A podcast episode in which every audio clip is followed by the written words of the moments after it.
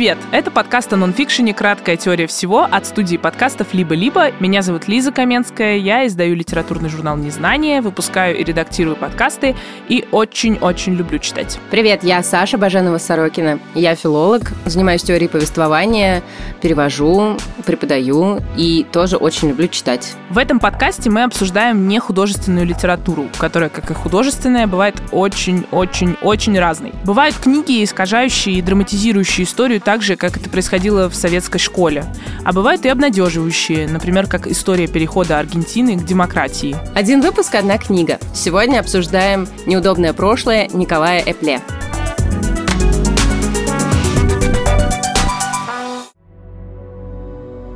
Николай Эпле «Неудобное прошлое». Книга вышла в издательстве «Новое литературное обозрение» в 2020 году – Николай Апле – филолог, исследователь западноевропейской литературы и журналист.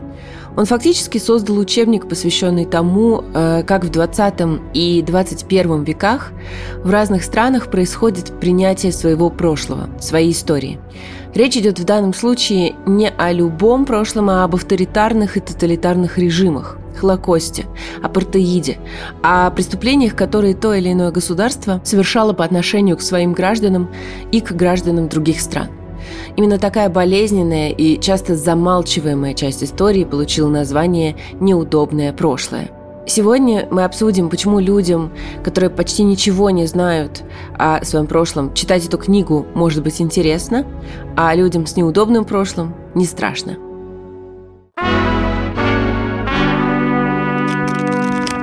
За последние три года «Неудобное прошлое Пле» стала одной из самых читаемых нонфикшн книг в России. А с февраля эту книгу много раз советовали и мне, и Саше, и вообще она во всех списках, что надо сейчас почитать, как, э, как книга, которая может ответить на ключевые вопросы, которые вот ставит перед нами наша сегодняшняя историческая ситуация сложная. Сразу скажу, что эта книга довольно тяжелая, реально. Там затронуты болезненные темы, они и раньше были болезненными, сейчас еще более болезненные.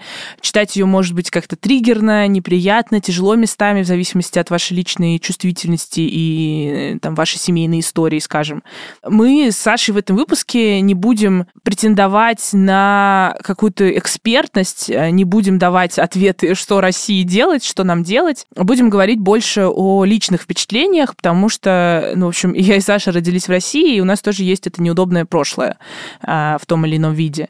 Но сначала нужно, собственно, обсудить, э, Саш, какие у нас личные истории, семейные истории, что мы знали о нашем неудобном прошлом до того, как э, прочитали эту книжку. Давай я просто расскажу, что у меня истории особо нет. Я знаю, что там один мой прадед э, воевал в Великой Отечественной, а больше я ничего не знаю. Ну, реально совсем вообще, не, не были ли у меня крестьяне, не были ли у меня дворяне, не, не э, работал ли у меня кто-то в НКВД. То есть никакого такого нарратива, вот этой семейной истории у меня нет. Я знаю, что у тебя по-другому. У меня совсем, да, совсем другая история. Я очень много знаю, в общем-то, про свою семью, и это очень разные э, истории от э, амурских тигроловов и камчедалов до э, Вау. немецкой аристократии, да, и э, российской аристократии. Ну а до какого это колена? Это типа 1800 какой век вообще? До какого? 1700 Офигеть. Да. Делаем подкаст про твою историю, все. Про удобное, про просто про прошлое Саши. Но, если что, прошлое максимально неудобное, потому что у нас совершенно четко есть очень непонятные части прошлого. Ну, то есть в сибирско-камчатской части моей семьи там превалировали большие интересные интересные нарративы, всякие истории длинные. Там, типа, мой дедушка родился в деревне в Палане э, на Камчатке, там были шаманы тогда, и, значит, он рассказал потрясающие какие-то дикие истории про жизнь, которая такая вот совершенно, ну, вот, мифическая для меня. А с другой стороны, в аристократических московско-петербургско, там, казанских, э, значит, этих штуках половина вещей такие, типа, ну, мы про это не говорим.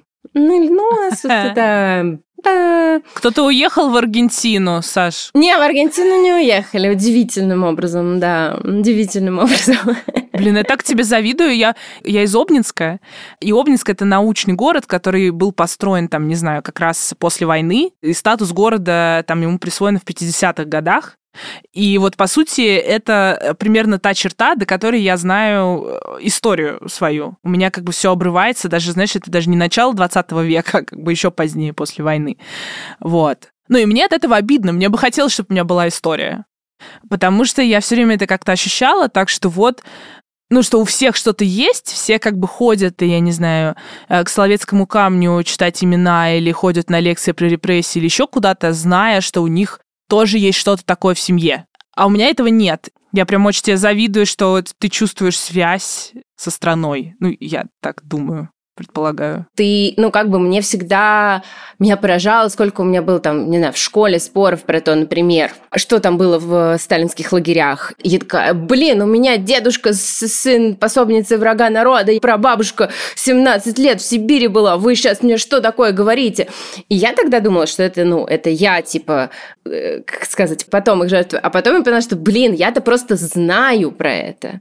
То есть у меня есть доказательства, у нас есть там всякие бумаги, документы, я просто знаю про то, что случилось, а куча людей вообще не в курсе ничего.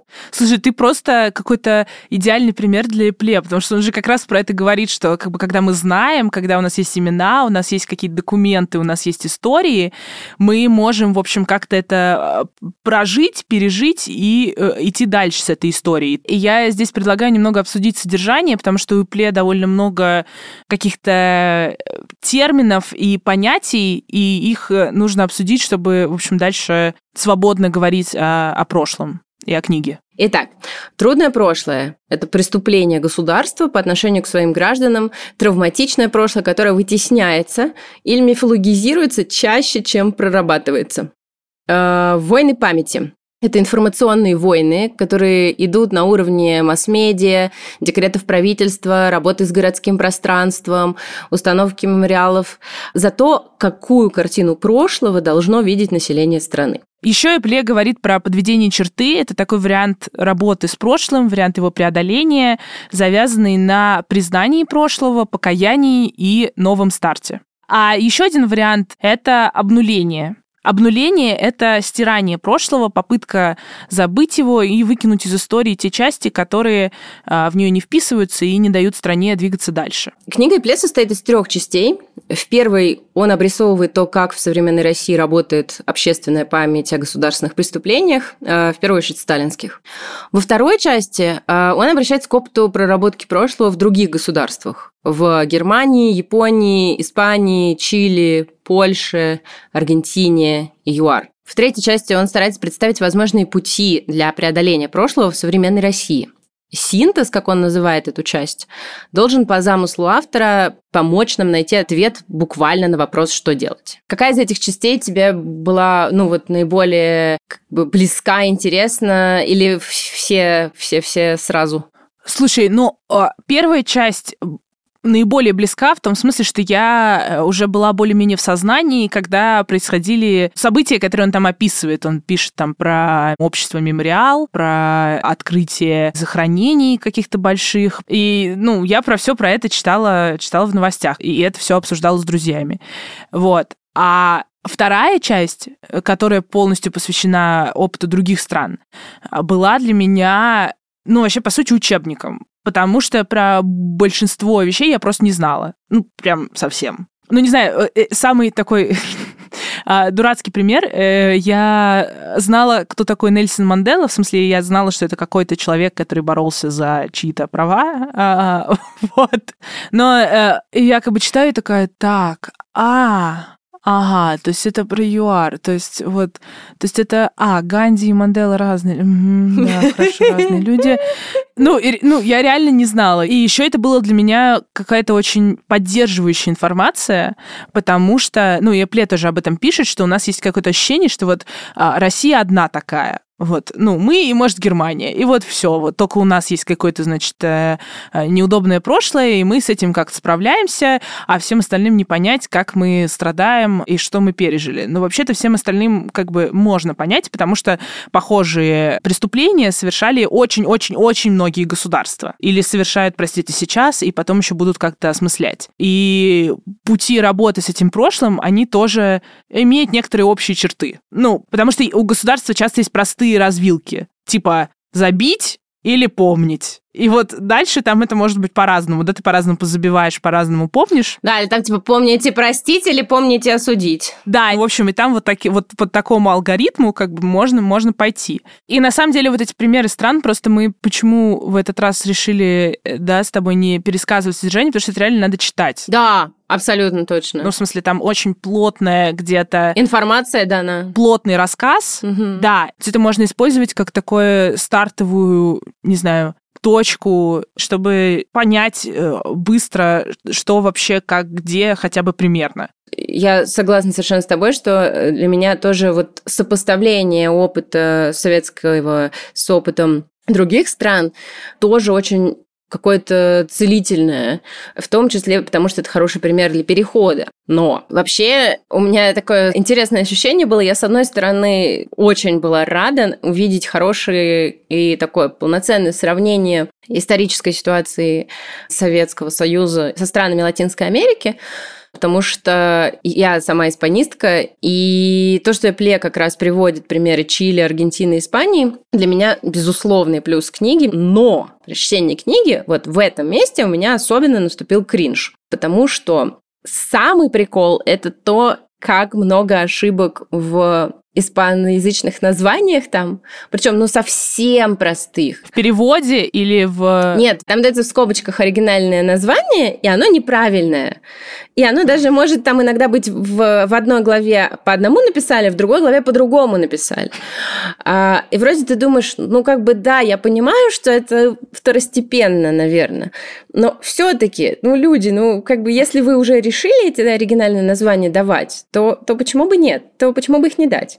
Это раз. А два — это вообще глава, которая меня больше всего смутила, главка, посвященная как раз гражданской войне в Испании, а, потому что у меня есть ощущение, что она все-таки в первую очередь базируется на англоязычных книгах, которые ну, далеко не, не глубоко копали эту историю. На мой взгляд, там есть просто фактические ошибки, потому что Пеля пишет, что в литературе начинается проработка прошлого, связанного с гражданской войной и диктатурой Франка, в 2000-е годы. Но это вообще не так. Тут просто момент в том, что я писала диссертацию по автору, который был таким вот прям классическим диссидентом в Испании. Назови уж имя-то. Да, писатель Хуан Бинет. Э, у него есть в том числе нон-фикшн, написанный, по-моему, в 80-е годы 20 века, который э, так и называется «Что это было? Гражданская война». А помимо него была плеяда писателей, которые очень по-разному и очень серьезно эту катастрофу прорабатывали. И при прочих равных мне было очень странно, что он там очень многие этапы проработки исторической памяти в Испании прям просто пропускает. Вот. И там, короче, много странных для меня штук, которые меня очень расстроили. Потому что я такая, подожди, чувак, ну ты пишешь, и я тебе доверяю. Вроде бы ты хочешь как-то прям очень объективно, действительно, как в учебнике рассказать мне про что-то. Но вот тут прямо жестко я вижу что это не так. Ну да, мне кажется, это, это просто минус э, того, что он действительно сам это собирал по, по источникам и не погружен глубоко во все эти темы, во все эти страны. Но при этом я понимаю, да, твою как бы... Да. Твой поинт. А в третьей части, да, вот в синтезе он как бы отвечает на вопрос, э, что делать, но при этом снова довольно много говорит о современности, о том, что мы уже пытались сделать, э, успешно или безуспешно, что пыталось сделать государство. И я оттуда тоже много нового узнала. Например, я впервые послушала гражданскую оборону, потому что он приводит в пример альбом «Все идет по плану», как произведение искусства, которое пытается говорить о преступлениях прошлого.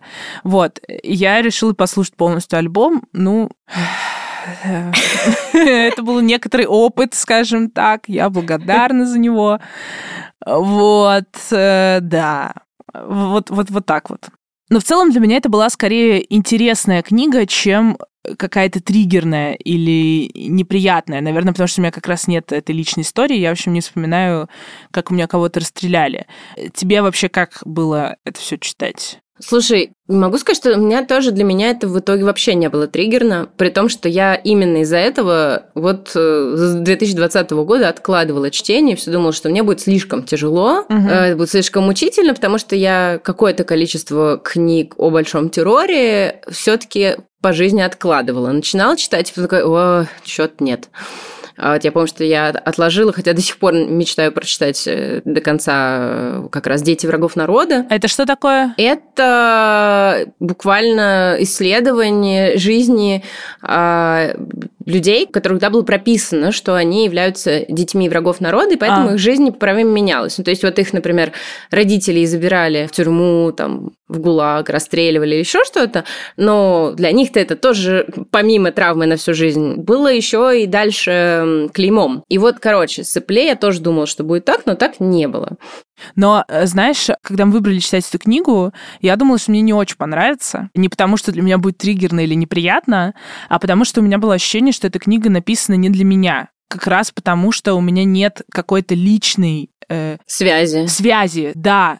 Я вот часто прочитаю, это будет мимо меня. Это для каких-то людей, которые вот знают, кто у них расстрелян, знают, кто у них в НКВД, и для них проработка прошлого — это их личная задача, потому что это их прошлое. И я как бы такая, а я-то что буду прорабатывать? Ну, типа, неудобное прошлое чье? У меня нет никакого прошлого. Ну, что? Что я буду делать? У него еще такой стиль, это из, из минусов. Он как бы довольно приятно, удобно читается, но иногда он пишет так, как будто это просто какая-то вот колонка такая с мнением. Он иногда говорит что-то аксиоматично, типа «прорабатывать прошлое важно». И при этом для меня нет четкого аргумента, почему. Ну, то есть есть какой-то, вот кто-то не проработал, было хуже, но все равно, в общем, непонятно, почему прорабатывать прошлое важно. Но уже к концу первой части Эпле меня, в общем, убедил. Он пишет, что политика, которая проводилась в Советском Союзе, политика героизации одних как бы кусочков прошлого и забвения других кусочков прошлого, и вот частые репрессии, где тебя, по сути, наказывают да, за определенные ценности, она привела к тому, что у нас сейчас в обществе не принято руководствоваться ценностями в своей социальной жизни. Как я это для себя понимаю? Что вот у тебя есть э, какая-то ценность, я не знаю, там, ты считаешь, что права человека супер, или там у ЛГБТ должны быть права, или э, террор — это плохо, да? И они у тебя есть вроде, но это остается прям вот в, в твоей личной жизни. Ты это обсуждаешь с друзьями, обсуждаешь в семье, но это никак не влияет на твои а, решения по поводу работы, на то, а, как ты себя ведешь в публичной сфере, ходишь ли ты, я не знаю, на какие-то мероприятия, делаешь ли ты что-то специфическое. Это как бы что-то личное, о чем государству не нужно знать, потому что тебя могут за это наказать, потому что у тебя это уже немножко в генах как бы сидит, ты знаешь, что э, в истории такое было, и лучше э, сидеть и не говорить про ценности. И для меня это был супер такой важный момент, потому что я немножко поняла э, своих родителей и бабушек и дедушек, и почему они предпочитают в целом тему как бы прошлого игнорировать, а сейчас не особо руководствоваться какими-то, ну да, ценностями, что они тебе говорят, ну да, да, мы согласны, но вот, но-но-но. Короче, для меня очень стало понятна моя, моя личная причина, почему нужно работать с этим трудным прошлым. Это знаешь, я тоже много об этом думала, что это еще же разговор про то, как нам необходимо действительно присвоить себе прошлое страны. Потому что действительно, значит, получается, я отдельно, страна отдельно, а что со мной вообще непонятно. И э, mm-hmm. я помню, как читала книгу, и в свое время я ее мало поняла, художественную. Патрика Мудиано, э, это «Улица темных лавок». Это который Нобелевский лауреат, нет? Да. Э, какой-то недавний, да, французский? Или да, да, да. Ага. Вот. И у него есть э, книга, э, где, значит, главный герой э, он, по-моему, детектив, работает прям детективом, э, и у него амнезия. Он не знает ничего про свое прошлое. И он ездит по послевоенной Европе и пытается разобраться, но при этом совершенно очевидно, что книжка, она не про личную амнезию личного чувака и какую-то мистику, а ровно про вот эту, а, про забвение окружающее, ну, в данном случае э, французское неудобное прошлое, связанное с Второй мировой, потому что, да, там была коллаборация с Германией, много нехороших mm-hmm. вещей тоже, вот. И это очень интересно, что он как раз делает делает центральным мотивом именно забвение, как вот буквально я не могу прикоснуться к тому, я был здесь или нет, а что здесь делали, а кто эта женщина на фото, да, там вот, и это очень круто. И очень страшно. Я, кстати, хотела сказать про как раз э, еще одну вещь из первой части, которая меня тоже очень впечатлила. Вроде я как тоже знала про это, что было развенчание личности Сталина при Хрущеве, и я думала, ну вроде же, ну вот же у нас был момент проработки прошлого, а что-то не случилось. И Эпле очень четко объясняет, что вообще проработки не было, никаких процессов, э, в смысле юридических процессов, не было. Не было осуждения конкретных людей, четких каких-то вещей. Это была смена власти, которая сопровождается тем, что предыдущий властитель а, а, как бы оскверняется. И это хорошо в целом, ну, лучше, чем если бы он героизировался уже тогда. Но, с другой стороны, это просто так объясняет, как вот этот кусок был просто вообще на самом деле и тогда не осмыслен. И это неосмысление, которое произошло в 50-е годы, оно за нами волочится и волочится и волочится. Как называется, суды правды, да, они называются? когда это, в общем, не, не юридическая штука, в том смысле, что людей, которые руководили там репрессиями, наказать в результате этих судов не получится, но можно узнать правду. И в этом, собственно, суть этих судов. И что это правда оказывается, если сказать пафосно, оказывается целительной. Я также думала, знаешь, про то, что вот, ну, мы говорим про вот это неудобное прошлое, связанное с травмой советской, угу. а еще же есть травмы 90-х, а еще же есть травма досоветская, супер жесткая, и все, что связано с тем, ну, как бы с этническими чистками, геноцидами в 19 веке на территории империи и так далее. Но при всех минусах, которые есть э, у этой книги, лично мне она на самом деле помогла присвоить прошлое. Ну, то есть я очень скептически в нее входила, типа, ну да, давай, что ты, что думаешь, я начну переживать про, про репрессии прям сильно, да? Вот. Ну, потому что для меня это было какой-то интеллектуальной, как бы, ценностью, типа, репрессии плохо, но не в смысле, типа, слышь, не трогай моего прадеда, как вот ты говорила.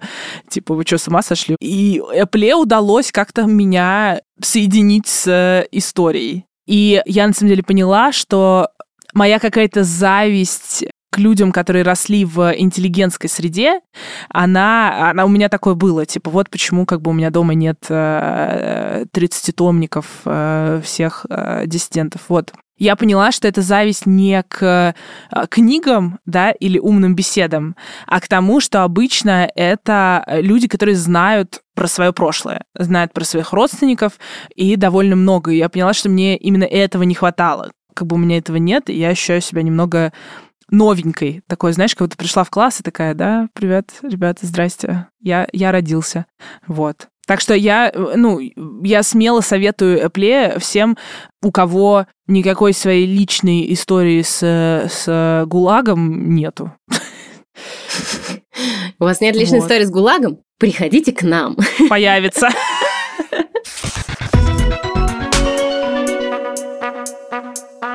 А теперь рекомендации. Алексей Юрчак. Это было навсегда, пока не кончилось. Еще один хит нового литературного обозрения, который уже... Еще одна очень толстая книга, ты хотела сказать? Конечно.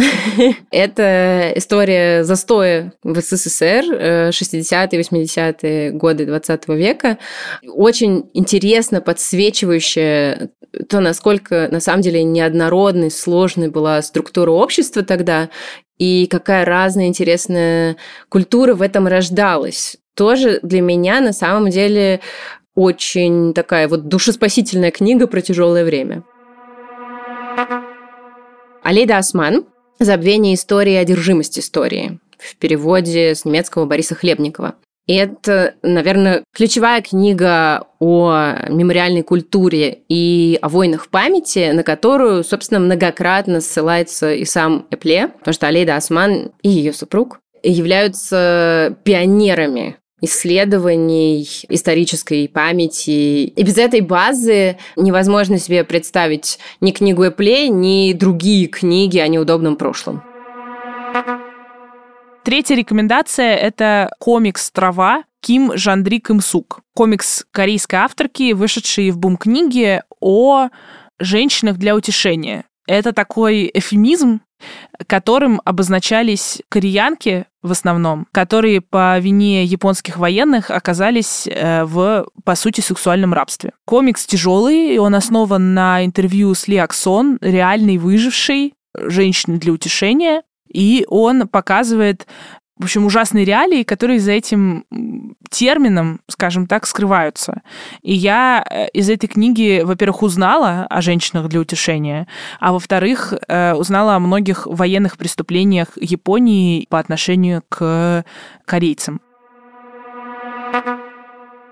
И последняя книга, которую хочется порекомендовать, это переведенный на русский язык роман испанца Хуана Гайтисола «Особые приметы». Книга вышла в оригинале в 1966 году в Мексике. Она рассказывает историю барселонского фотографа, который уезжает от франкизма в Париж, а затем возвращается в Испанию в 63 году и сосуществует с реальностью, которая мне кажется, постсоветскому человеку максимально понятна и знакома. Книга переведена на русский была уже в 1976 году, и она, по-моему, есть в свободном доступе. Очень-очень рекомендую. Список книг вы можете найти в описании эпизода. Спасибо, что послушали нас. Если мы вам понравились, расскажите о нас друзьям, пришлите им ссылку на подкаст или на эпизод, запостите ее в соцсети и, что особенно важно, поставьте оценку и напишите отзыв на той платформе, на которой вы нас слушаете. Нам Саше будет очень приятно, и она сможет узнать еще больше людей. Мы будем очень рады, если вы оставите нам обратную связь. Это правда важно. Сделать это можно через Telegram-бот, ссылка на который есть в описании выпуска. Там же вы найдете и список рекомендаций. Это был подкаст «Краткая теория всего» от студии «Либо-либо». Над подкастом работали продюсерка Настя Медведева, редакторка Настя Якубовская, звукорежиссер Юра Шустицкий, а джингл написала Кира Вайнштейн.